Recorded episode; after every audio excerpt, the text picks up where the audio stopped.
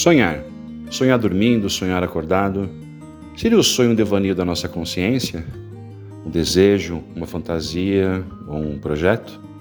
Para Carl Gustav Jung, os sonhos são os desejos da alma que, por sua vez, só serão possíveis de desvendar nas sessões de análise. Sempre esclarecemos que todas as participações e nossas considerações sobre os sonhos são impressões pessoais. O sonho é sempre do sonhador e vamos usá-lo como base para uma boa conversa, risadas e, quem sabe, até lições para a vida. E nesse podcast, te convidamos a sonhar com a gente, pois não há nada melhor que um sonho na qual todos possam compartilhar.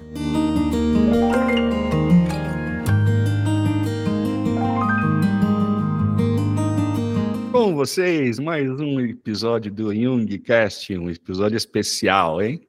Conosco Natália Palota, Mark Rosbar, Vinícius Bovolon e eu, Rogério Bissolati.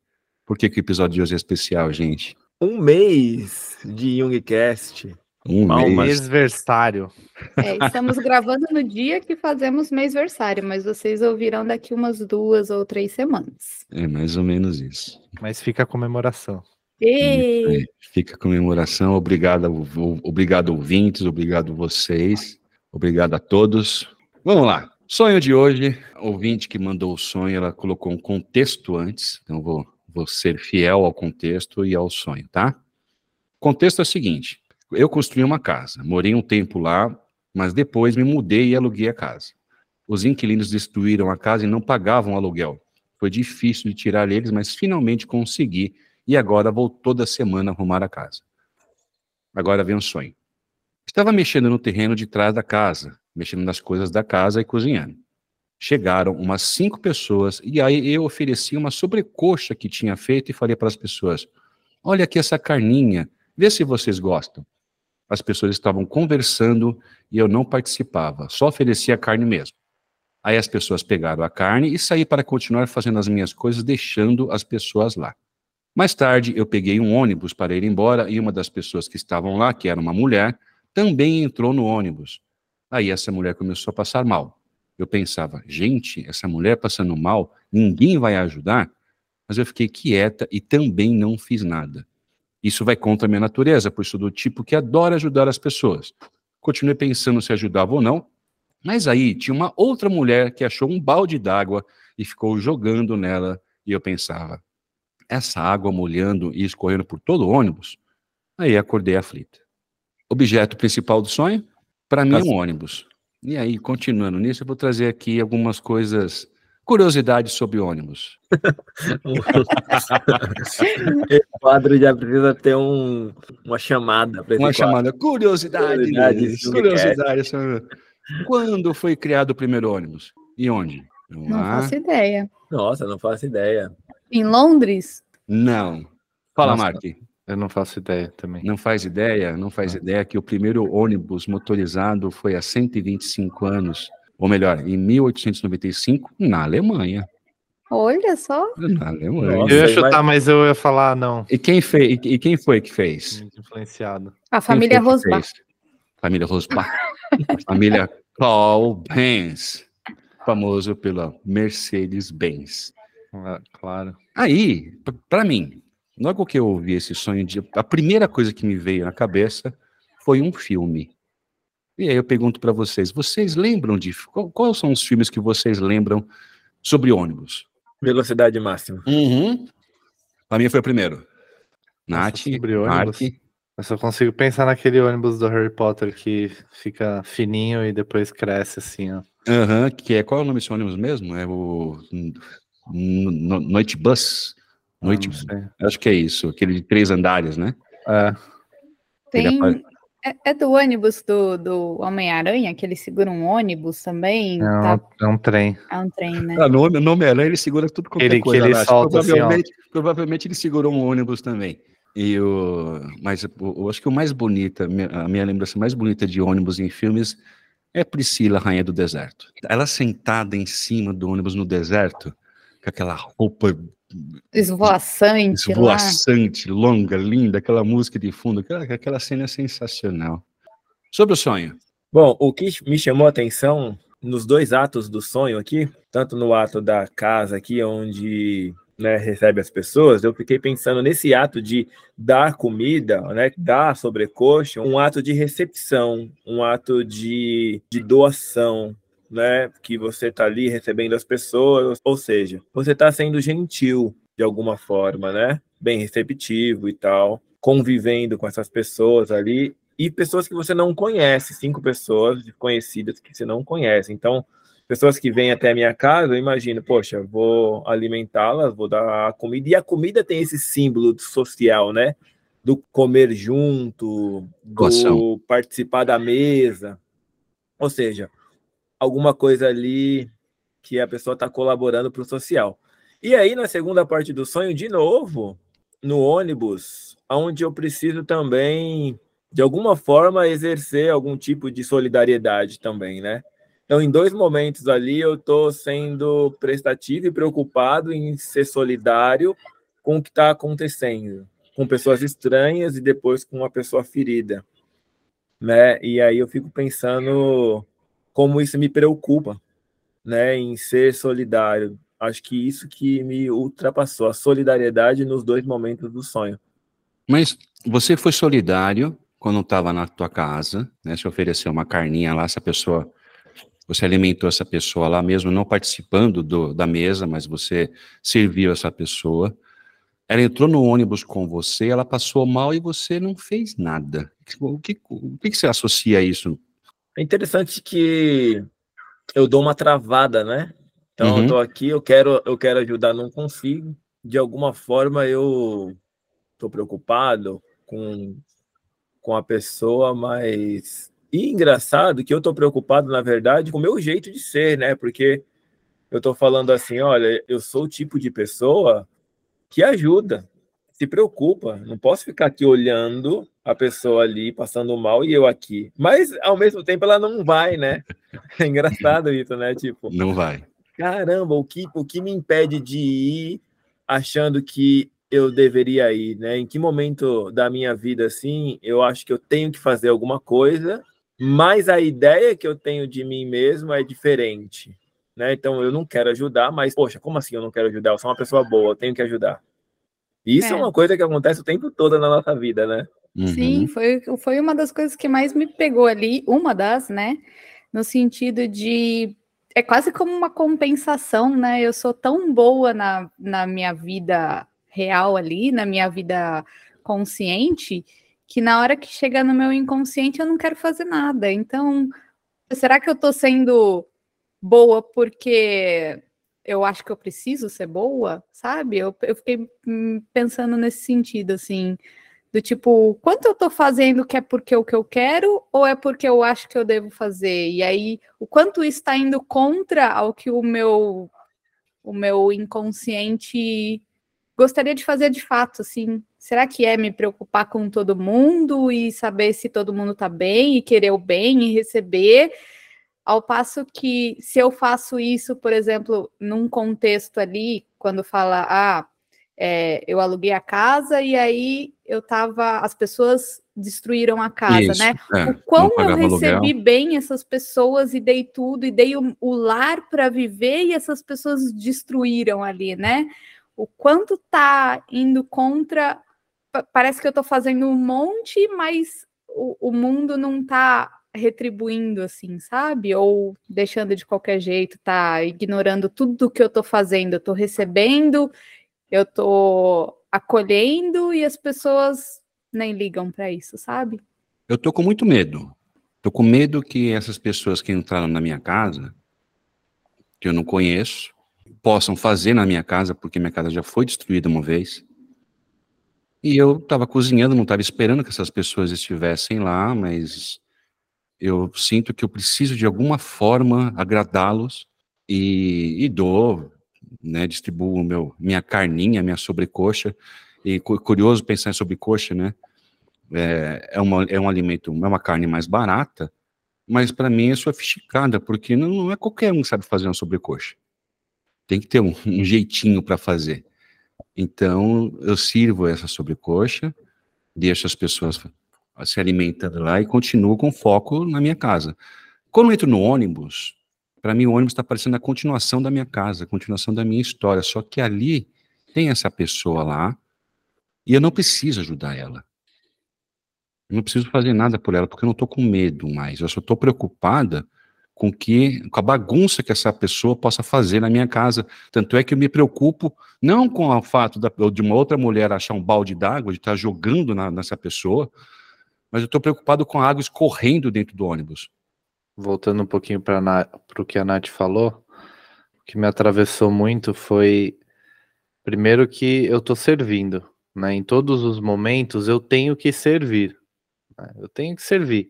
Então, é, existe essa, essa obrigação de ajudar os outros, que eu não sei se é realmente minha ou se eu conto para mim mesmo que é minha. Né? Eu falo para mim mesmo que eu sou uma pessoa que precisa, que gosta de ajudar os outros, mas será que eu gosto mesmo? Ou será que por algum motivo eu me sinto obrigado, né? Uma atitude socialmente aceita ou socialmente é... imposta, né? se é, se é o mecanismo que eu utilizo para conseguir é, ser aceito, né, é, ser reconhecido e, e ao mesmo tempo, né, eu sinto como se eu tivesse excluído. Então eu estou servindo a comida para as pessoas e eu tô do lado de fora, né? Elas estão comendo lá e eu tô do lado de fora. A pessoa tá, tá, tá sofrendo ali no ônibus e eu tô do lado de fora vendo. Então, é, eu não fiquei nem pensando muito no ônibus na questão do, do não ajudar, mas no sentido de estar como observador e ao mesmo tempo ter que interferir. Então, você é quase que um, um, um coadjuvante, assim. Não sei, eu, eu me senti como se eu tipo, fosse aqueles personagens do filme, você não sabe nem o nome, sabe? Que só aparecem no fundo passando. Uhum. Os né? figurantes. Então, né? Exato, os figurantes, exatamente isso. Então, Mas esse... você é um figurante no seu próprio sonho, né? Exato, exato. Então eu estou observando a minha figuração né, dentro do sonho. O que, que isso quer dizer, né? Será que eu me enxergo como figurante também? É... Como uma pessoa que só está ali para servir? Exato, exato. Vocês me permitem falar um pouco do Enneagrama? Por sua conta e risco. é porque me veio agora esse, com, juntando o que você, Nath e, o Mark falaram, na questão da ajuda, e, e até juntando um pouco com, com o que eu acabei de falar também em relação ao medo, né, nós sabemos que todo o medo é o maior motivador de, de tudo, né? Das questões da persona, as questões das nossas atitudes, o medo nos movimenta de formas variadas. E no Enneagrama tem o tipo 2, que é o tipo que é chamado de ajudante, e que são pessoas que, é, por natureza, ajudam demais. Né? Elas, elas gostam de ajudar, elas fazem tudo para ajudar, elas até criam situações para que ela é, precise ajudar as pessoas de alguma forma, mas num nível negativo, ela faz isso para quê? Para se sentir amada. Então, tem um pouco de relação, não sei se com o que você falou, Mark. Eu não estou sentando na mesa para comer com eles, eu simplesmente servi, né, estou ajudando eles ali e continuei fazendo as minhas coisas.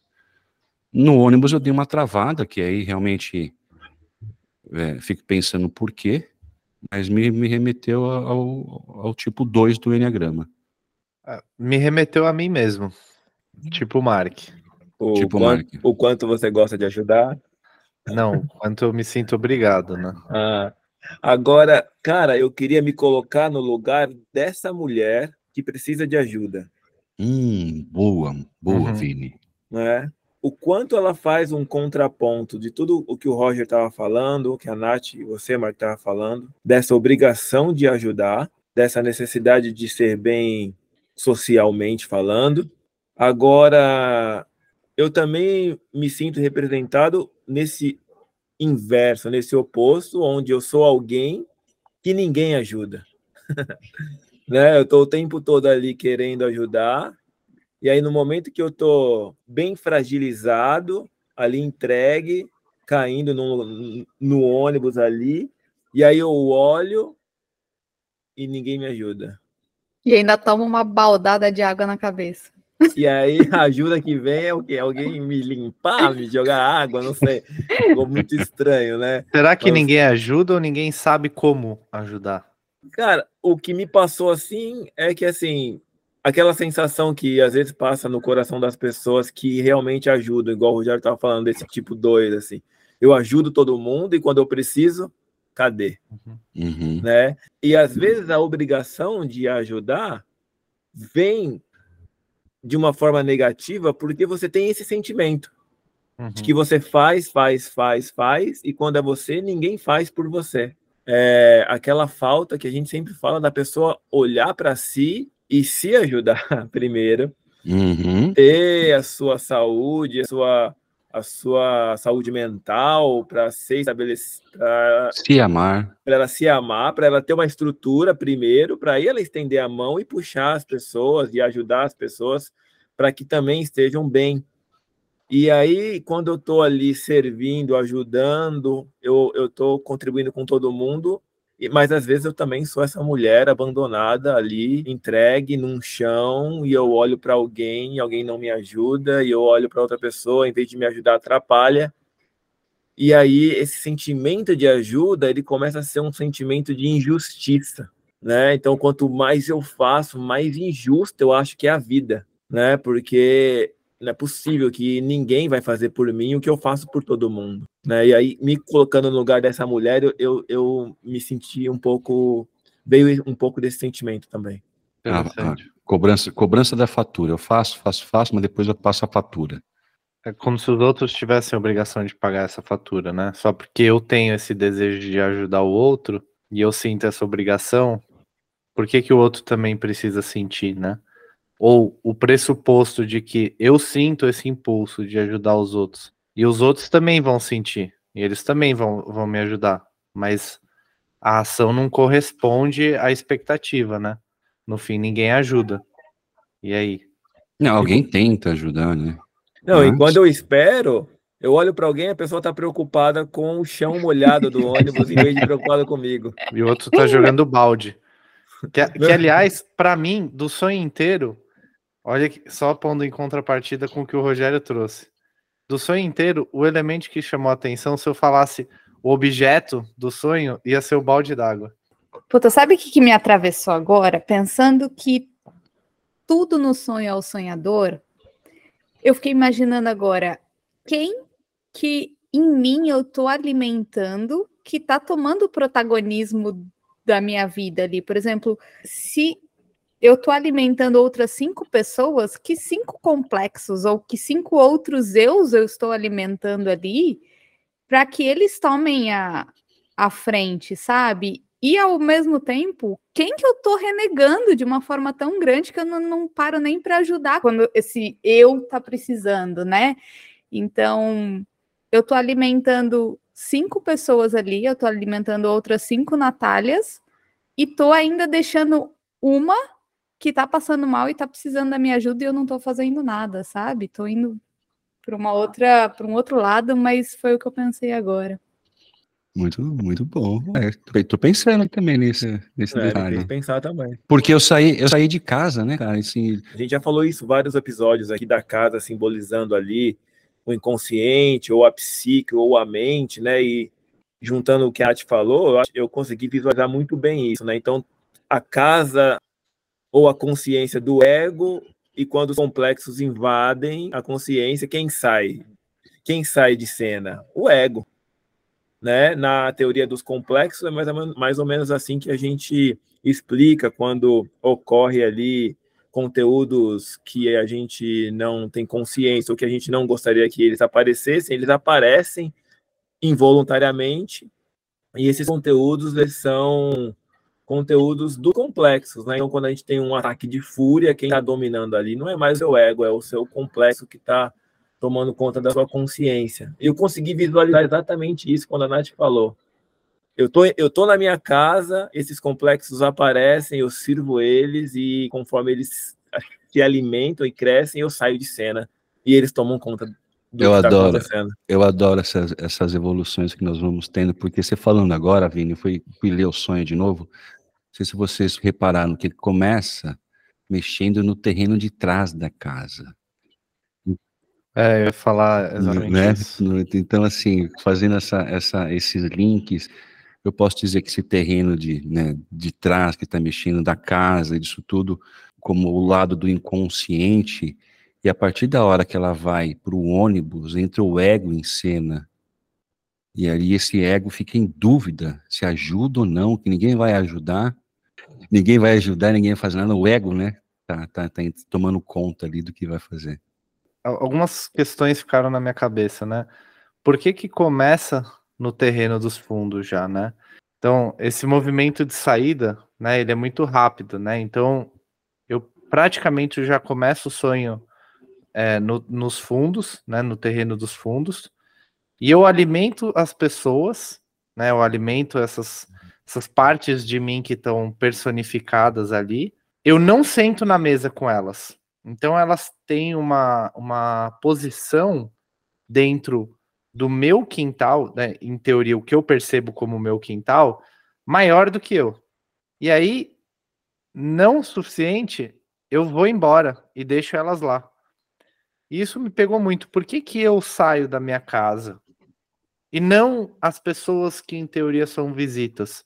Né? Então, é como se essas partes de mim, elas vêm e ficam lá. E eu não senti a obrigação, eu não senti como se elas tivessem me obrigado a ir embora, mas como se eu tivesse simplesmente ido embora para elas ficarem lá. E aí, indo para o ônibus, né, para pessoa que está passando mal, parece que eu também não estou preocupado em estar tá ali protagonizando, ajudando de alguma forma. Eu estou só prestando atenção nessa outra parte de mim que está lá passando mal e, de certa forma, chamando a atenção das outras partes de mim, né? Então, mas eu, eu, eu sinto como se isso fosse um movimento natural, né? Como se eu naturalmente aceitasse essa figuração que eu tenho dentro de mim mesmo, né? E como se eu simplesmente deixasse as outras partes de mim assumirem as posições ou, ou os espaços que elas quisessem, né? E não só assumir, mas alimentar aquilo, né? Tipo, uhum. dar força para aquilo, dar combustível para aquilo, para que de alguma forma aquilo continue e cresça, né? O ato de servir a comida é muito simbólico e ainda querendo saber o que elas acham daquilo que está servindo, né? É interessante porque essa questão da casa original, né, da minha casa é, para qual eu tô voltando, eu nem nem associei ela, nem me atravessou direito. Parece que toda a minha atenção vai para a casa nova. Por que, que eu tô nessa casa nova? Eu tô lá arrumando, é, eu tô lá recebendo pessoas, esse é meu espaço, mas por que, que eu tenho que ir embora para outro lugar, né? E esse outro lugar nem aparece no meu sonho. Então, será que existe mesmo essa outra, essa outra casa? Interessante que no sonho o sonhador não, não menciona que está indo para algum lugar. Então, eu estou indo embora para onde? Eu estou saindo da minha casa e indo embora para onde? Né? Às vezes, o, o ato de sair, para mim, é o que me chama atenção. Uhum. Né? O ato de deixar o local, o ato. O que faz mais sentido para mim, fazendo as conexões com a teoria junguiana, é essa mesmo, né? De um ego que dá espaço para outros tipos de conteúdo. E aí esse ego está saindo no primeiro momento e no momento de baixo ele está fragilizado. Então eu me imagino assim: eu não tenho domínio na minha própria casa e quando eu saio dela eu ainda estou fragilizado. Mais ou menos assim que me atravessa mesmo. Muito bom. Uh, considerações finais? Gente, eu achei o sonho fantástico também. Eu achei, nossa, a gente às vezes, não é que a gente subestima o sonho, mas às vezes a nossa dificuldade em, em ter relação com o sonho parece que o sonho vai ser muito difícil e os elementos muito complicados, e aí acaba que a gente começa a fazer associações com as teorias e com as coisas que a gente costuma falar aqui. Eu achei o sonho fantástico, muito bom. Sabe o que eu acho que é interessante? É que eu sinto muito que sonhos, é, tem, alguns sonhos conversam diretamente comigo de uma forma muito mais pessoal, muito mais íntima, né? Porque eles evocam é, reflexões que se relacionam com o que eu tô vivendo, né? Ou às vezes com coisas que eu já vivi, né? Coisas que eu consigo associar ao, ao, à minha experiência, né? E aí outros sonhos eu não consigo trazer tanta coisa assim logo de cara sozinho. E aí, quando a gente realiza esse movimento de troca, né? Tô reforçando isso que você está falando, parece que o negócio vai se desdobrando e aí novas reflexões vão surgindo. E eu queria trazer justamente essa reflexão. Olha como é importante essa troca, né? Porque é na troca que se desdobra uhum. a reflexão. Então, uhum. a reflexão que eu faço às vezes aqui na minha cabeça sozinho, enquanto vocês estão falando, ela não aconteceria se eu estivesse só lendo o sonho. Ela depende dessa desse momento, dessa dialética, né, que acontece aqui entre a gente, né? Bem interessante. Quando eu li o sonho, eu pensei no velocidade máxima, mas eu também teve uma cena que ficou muito, muito forte para mim. Eu ficava olhando a água vazando pela fresta da porta do ônibus. Eu tô com essa imagem desde quando eu li o sonho. Então, muito, muito bom. Obrigado, ouvinte, por ter mandado esse sonho tão peculiar. Então é isso, pessoal. Queria só lembrar de seguir a gente lá no Instagram, arroba Jungcast. Lembrando que Jung é com J. Segue a gente também na plataforma de podcast que você está ouvindo. A gente descobriu que mais de 90% ouve a gente no Spotify, então pode seguir a gente lá no botãozinho seguir, ativa o sininho para receber as notificações de quando sai um episódio novo, mas também a gente lembra você no Instagram. Então segue a gente lá também para saber. Para quem não sabe, nós quatro somos analistas junguianos, né? E o nosso contato, nosso Instagram, nosso telefone para é, atendimentos, para acessar nossa agenda, está tudo disponível lá no site, que é www.jungcast.com.br. Lembrando que Jung é com J. E também tem o e-mail para você mandar o seu sonho. Meu sonho, arroba jungcast.com.br. E você também pode mandar o seu sonho da maneira que você quiser. A gente descobriu que o pessoal não gosta de mandar e-mail. Então manda do jeito que tiver que tá bom. A gente recebe, a gente lê, a gente considera. Ah, manda é. pra gente, né? Não, manda pra gente, óbvio. Vai mandar pra quem? Sei lá, né? né? E agradecer, agradecer as 280 reproduções do podcast até hoje, no dia 20 de 4 de 2023, um mês após a primeira, o primeiro episódio aos 72 seguidores no Spotify, aos 84 seguidores no Instagram e aos até agora 23 sonhos recebidos de das mais diversas formas.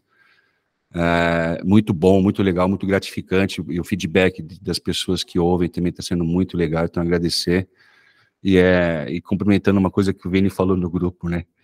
Eu acho esses números fantásticos. Quando você falou isso, Vini, eram 50, não sei se você lembra e hoje são 70. Você falou 50 pessoas, é uma sala de aula, escutando quatro pessoas falando do sonho dos outros. É incrível. Isso é, e isso é muito bom. E ter um espaço para a gente falar, porque quem fala quer ser ouvido, né? Então é muito bom a gente a gente poder falar aqui e vocês escutarem e dar esse feedback para a gente. Esses números são hoje do dia 20. A gente está gravando esse episódio no dia 20 de abril, então provavelmente quando ele for ao ar, a gente espera que esses números já estejam maiores. É isso, é isso aí. E por falar em ir ao ar, lembrando que toda segunda-feira sai um episódio. Para quem não sabe, para quem não acompanha a gente na rede social, toda segunda-feira tem um episódio novo lá. Então é só ficar de olho que vai sair. Muito bom. É isso, toda segunda-feira, às 5 da manhã, o episódio vai para o ar, então manhã. você pode ouvi-lo indo para o trabalho, Começando essa semana, segundou com Jungcast. Vou lançar a hashtag. É o, é o ditado, né? Quem cedo madruga, ouve Jungcast.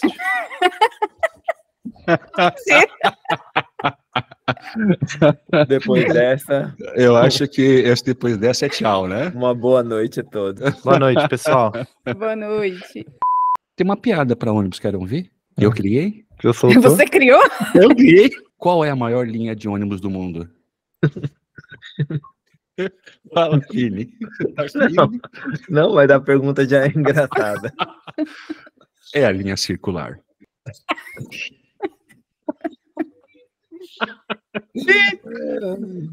Que ela não tem fim. É exatamente. Foi boa, vai, fala a verdade, é. gente. Me deu vontade de comer sobrecoxa. Eu fiquei com vontade de churrasco. É, mas a sobrecoxa, no meu caso, foi num churrasco mesmo que eu imaginei. Não uma sobrecoxa assada com batata. Minha mãe faz uma muito gostosa, lembrei dela agora. Agora eu fiquei com vontade da sobrecoxa da mãe do Vini.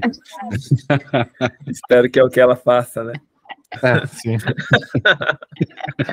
Dia 5 da manhã me lembrou o Zé Bétio. Joga água nela, acorda. Você traz umas coisas do É que eu baú, tenho assim. Eu acho que esse quadro tem que ser só do Rogério, né? Cara, A gente tem vários quadros, tem o Rogério. Curiosidades Jungcast e tem o Fundo do Baú Jungcast. Ah, gente, vai. com Só Rogério eu, Solati. só eu ouvi como é que era. Joga água, Dona Maria. Não lembro. É algum, é algum quadro, tipo da. O Zé Bétio. Ixi! Ah, não. Eu vou não. procurar se tem algum áudio Beth. dele e vou colocar aqui pro pessoal Zé saber. Bete. É o que? É de rádio isso? É de rádio, rádio AM. Nossa! Agora são 5 horas, 2 minutos e meio. 5 e 2 e meio. Ah, Joga água nele, dano. Joga mais água. Aí. Vou tocar música, gigante. Vamos lá? Movimento da vitrola, vai.